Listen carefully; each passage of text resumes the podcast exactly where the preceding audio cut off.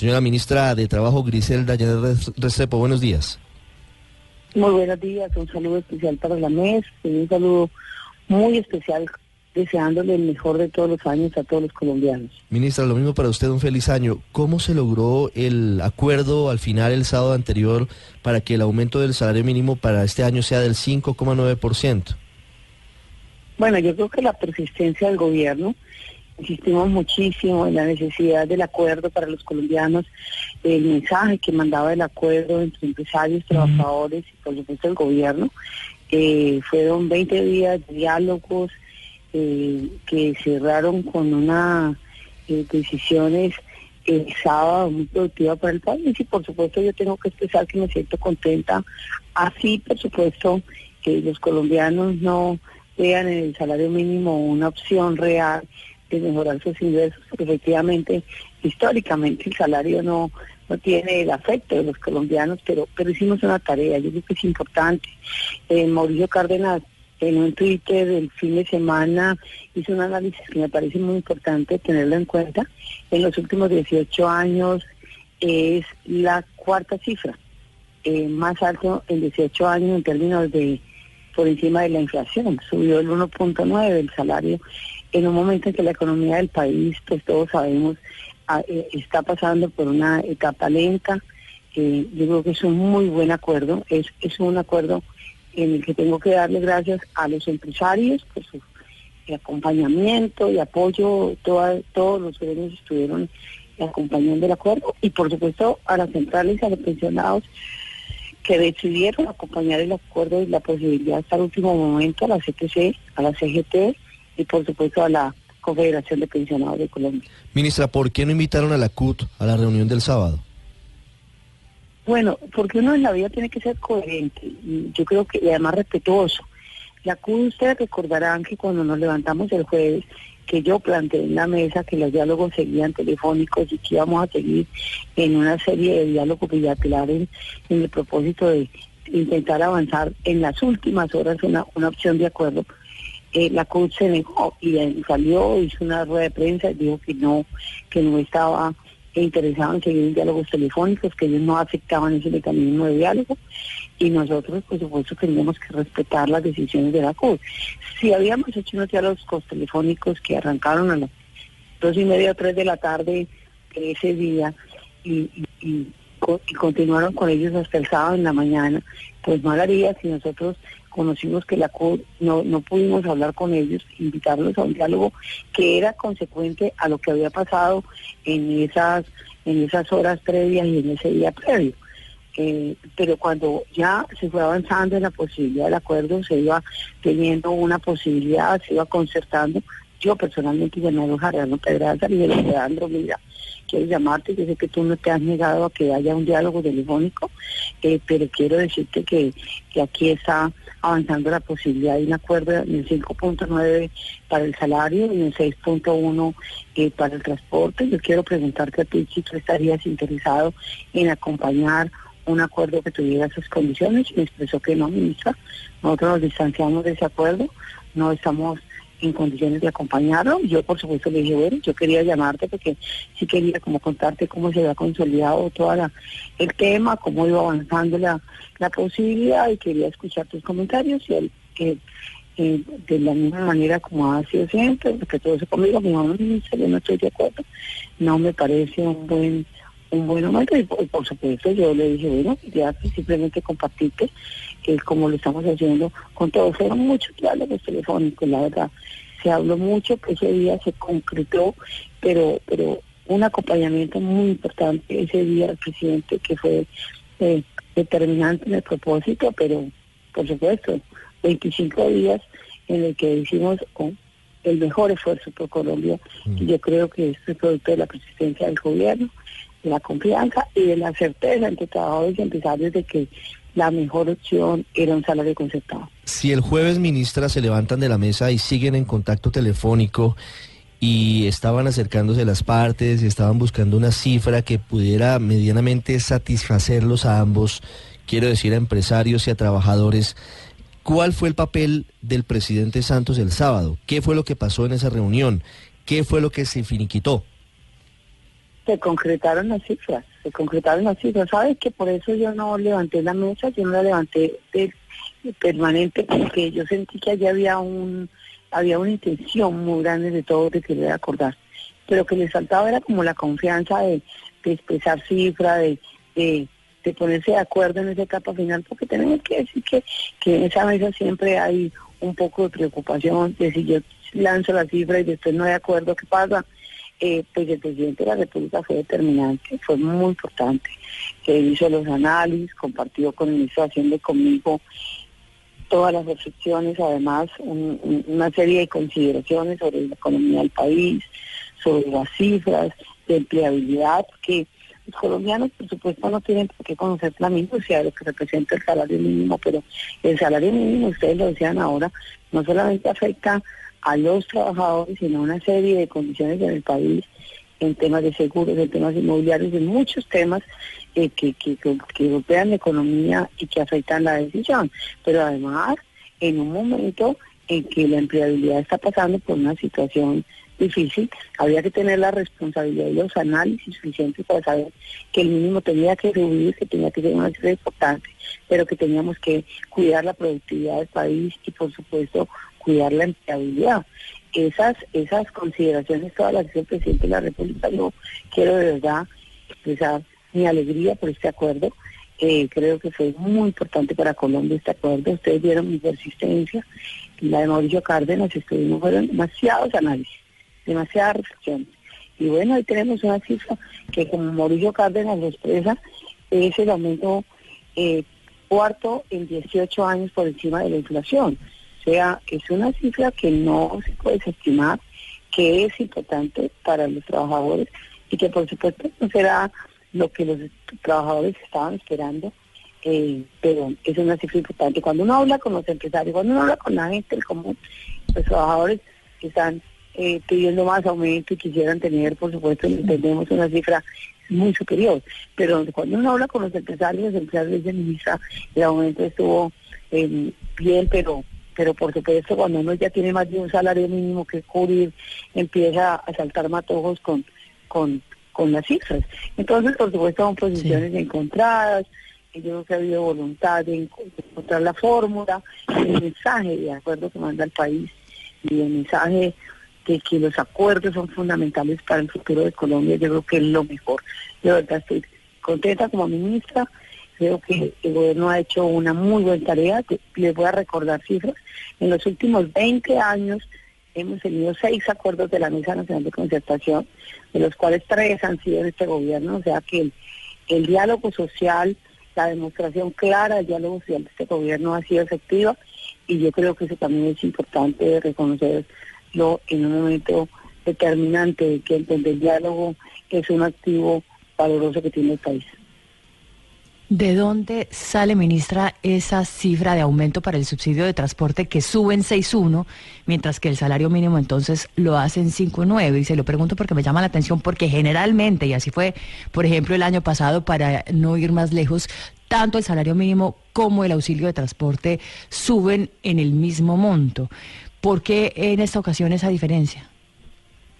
Yo creo es parte de las negociaciones, es parte de poder entregar respuestas a, las partes que queden tranquilos, que, que se hagan consideraciones que siempre quieren hacer reflexiones eh, sobre el tema. Es parte de cómo se cierra un acuerdo. El 6.1 corresponde a eso. Eh, me parece que también es importante. Eh, tenemos ahora un subsidio de transporte de 88.211. El total de salario con transporte queda en 869.453 y eso representa el 5.92. Es parte de esa negociación, ¿no? Ustedes no se casan de manera, yo estaba en redes sociales eh, chequeando como toda la opinión de la gente, por supuesto, además tengo que decirle al país tienen que ser más serenos para la crítica, tienen que ser más serenos para expresar sus opiniones, mucha agresividad de la gente alrededor de las opiniones. Y, y, por supuesto la gente no se siente contenta pero yo sí quiero reconocer a los comunistas que hicimos un enorme esfuerzo, que era una cifra que nos dejaba tranquilos, que además también hay otros temas que la gente no tiene por qué entenderlo, porque no tiene por qué estar en, el día a día de lo que representa esta decisión, pero se puede afectar la empleabilidad del país cuando se pacta un salario que no tiene, digamos que la responsabilidad de cuidar el empleo, pero también de cuidar el ingreso eh, de los colombianos. Yo creo que esa cifra deja tranquila a todo el mundo. Cuidamos la empleabilidad y mejoramos las condiciones. Es la cifra en 18 años donde, donde se deja eh, más digamos que más cerca de, de, cumplir la expectativa, está por encima de 1.9 de la inflación y bueno, avanzaremos, avanzaremos. Yo me siento contenta, un trabajo muy arduo, de muchos días, muchos diálogos y bueno, la persistencia del gobierno logró este acuerdo. Yo quiero agradecer a todo el equipo del gobierno que estuvo conmigo sentado en esa mesa, a Mauricio Cárdenas, que también fue muy importante, y por supuesto la intervención del presidente, que siempre será definitiva porque es la cabeza visible no solamente de la economía del país, sino del gobierno nacional. Sí, deja tranquilo a todo el mundo, pero menos a la CUT, como hablábamos hace un momento. Fue la CUT siempre la piedra en el zapato en esa negociación y precisamente gracias a que no asiste personalmente a esa reunión del sábado es que se logra ese acuerdo. No, hace no hubiera existido, eh, se había podido hacer un acuerdo porque también la Comisión Nacional de Concertación funciona por mayoría, y así lo dice la norma. O sea, que así hubiera estado la CUT si ellos hubieran votado que no, como efectivamente lo hicimos telefónico, porque quiero recordar eh, mi, mi relato de hace unos minutos, yo llamé a la CUD, hablé con Pedaza, le dije, mira, está avanzando la posibilidad de un acuerdo en ese sentido, eh, ¿tú qué piensas de eso? ¿Crees que podrías acercarte? Que fue un poco lo que se hizo con todos, eh, hablar aquí, hablar del tema aquí, la cifra allí, la cifra allá. Eh, no, yo creo que así es posible, el acuerdo se ha hecho en estas condiciones, muchas oportunidades, porque el acuerdo es un diálogo que no necesariamente tiene que ser en la mesa y todos saben quienes han participado especialmente en la mesa, saben que se avanza muchas veces más en las bilaterales que, que sentados en la mesa, porque también tengo que decir que en la mesa hay desconfianza de presentar las cifras, un poco por lo que yo no quise levantar la mesa el, el, día jueves eh, de manera permanente, mm. porque yo sentía que allá había una voluntad expresada en unas cifras que ya no estaban tan distantes entre la CGT la CTC eh, los pensionados y los empresarios y que podíamos llegar. La CUD estuvo en el 9, eh, nunca se quiso bajar de ahí, plantearon siempre el 9 y la realidad es que los colombianos que saben de estos sistemas saben que era imposible llevar el salario mínimo a 9. Eso eh, no, no, no, no, no, era posible, entonces, eh, pues nada, la CUD participó hasta el último momento y yo creo que Hubiera sido ideal que estuvieran todos, pero por supuesto con un número tan alto de participantes eh, de la mesa, eh, tenemos un acuerdo efectivamente muy bien trabajado. Ministra, después de la concertación y en medio de toda la polémica con la CUT, ¿usted ya ha hablado con ellos especialmente sobre este paro cívico nacional que están empezando a convocar para esta semana? Bueno, yo, la CUT tiene todo el derecho eh, pues es un Estado social de derecho y este es un gobierno que ha respetado profundamente la protesta social, eh, que tiene todo el derecho de poder expresar sus decisiones eh, como ellos crean pertinente. por supuesto, yo hablé con ellos, les expresé la intención de nosotros que ellos estuvieran en el acuerdo. No lo quisieron. ellos saben que este es el mecanismo legal adoptado ellos han participado permanentemente de él y efectivamente ellos habían expresado su intención de no bajar del 9%, así que yo creo que ellos han sido coherentes con su postura. Tienen todo el derecho de hacer todas las instituciones que crean necesarias, pero nosotros hemos cumplido plenamente con la legalidad y sobre todo respetando profundamente lo que la CUR representa para el país. Ministra, déjeme hacerle una pregunta para finalizar sobre lo que puede venir a futuro esta es la última concertación o, la última mesa en la que se reúnen empresarios y trabajadores durante este gobierno, porque como todos sabemos, en agosto, el 7 de agosto, habrá cambio en la presidencia de la República. Pero a futuro, ¿usted está de acuerdo con la posibilidad de que se modifique el esquema de negociación? Se plantean reuniones en marzo o en abril y no en noviembre y en diciembre para que pueda haber mayor tiempo de discusión, para que se tengan en cuenta desde el comienzo las cifras de la economía del año anterior y eso podría eventualmente dar resultados más positivos y no que se convierta en esto que para muchos ya se convierte en aburridor, en tedioso y dicen, claro, usted lo entenderá, que no es un aumento suficiente teniendo en cuenta las alzas que se llevan muy rápidamente ese incremento? Bueno, siempre el país tendrá la posibilidad de analizar cuál es el mecanismo que sería adoptar para revisar cómo se conforma el salario del próximo año. La Comisión de, Nacional de Concertación es un instrumento, a mi juicio,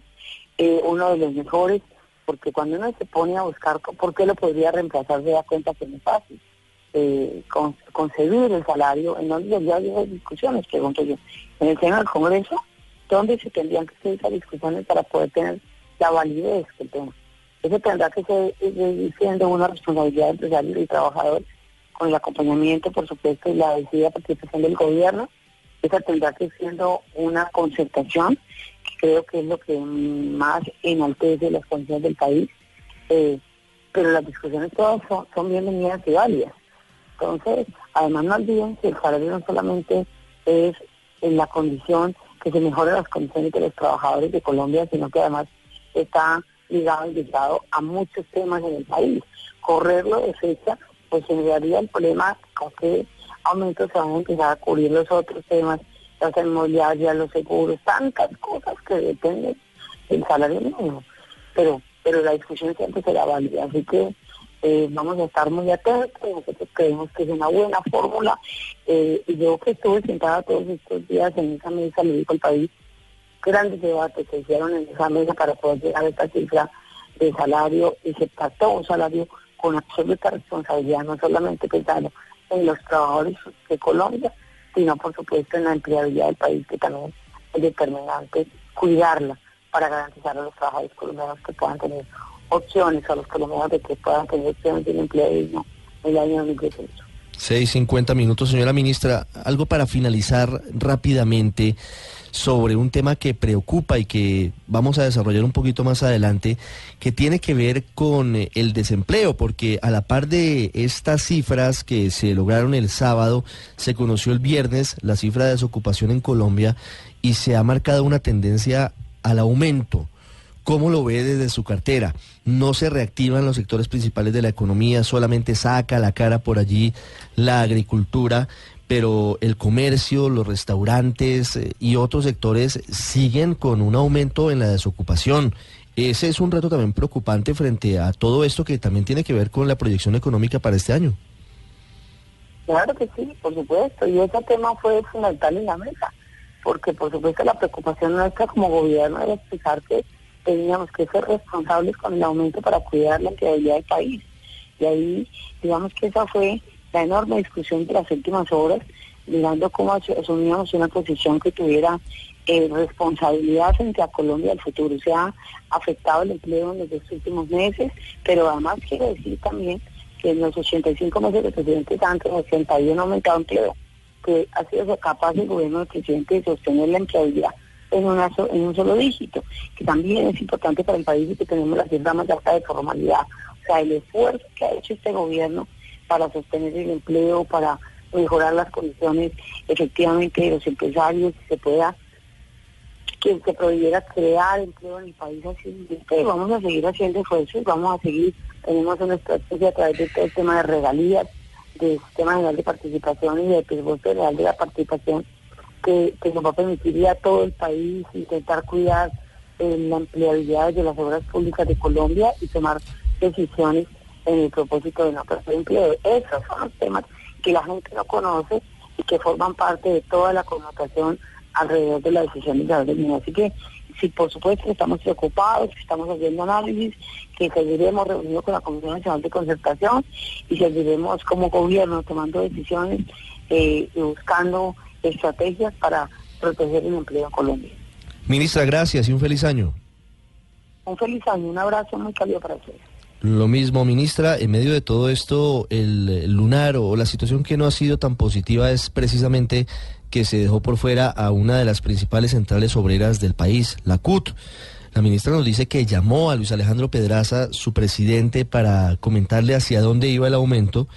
y que el señor Pedraza le dijo que no estaban interesados en la suscripción de ese documento. y habían dicho antes que no iban a aceptar el método como lo relató la ministra de la conversación, digamos, informal, por decirlo así, que había continuado en el propósito de tratar de llegar al acuerdo al que finalmente llegaron. Así que pues había una posición política sin duda de parte de la CUT respetable, esperaban un incremento pues muy superior y eh, que pues era muy difícil que se lograra por las condiciones de la macroeconomía eh, y bueno, ahora les quedó, digamos, la justificación también para hacer lo que están haciendo, que es también totalmente válido, que es la convocatoria de una protesta nacional. Están convocando un paro nacional y a eso pues tienen derecho y me parece, me parece bien, digamos, que se mantengan esos, esos debates y esas controversias siempre en el marco de la democracia. 653, cielo encapotado en Bogotá.